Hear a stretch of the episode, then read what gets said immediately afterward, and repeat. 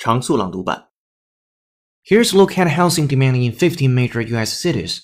Home buyer demand fell 17% in June, the fifth consecutive month of year-over-year declines in the early-stage home buyer activity. The Redfin Housing Demand Index, based on thousands of Redfin customers requesting home tours and writing offers, fell 7% from May to a seasonally adjusted level of 88 in June. Today, Redfin unveils an improved version of its demand index, which tracks the earliest stages of homebuyer demand across 15 major metro areas. The demand index uses a new methodology that computes a seasonally adjusted value to reflect the level of homebuyer activity, enabling us to compare demand from one month to another, counting for expected seasonal changes. Redfin also introduces seasonally adjusted metro level demand indices for 14 markets from Business Insider.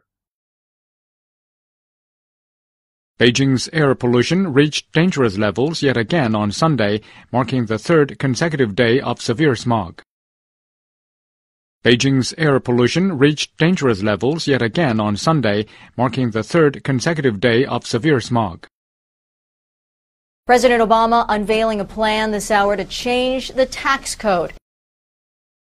President Obama unveiling a plan this hour to change the tax code.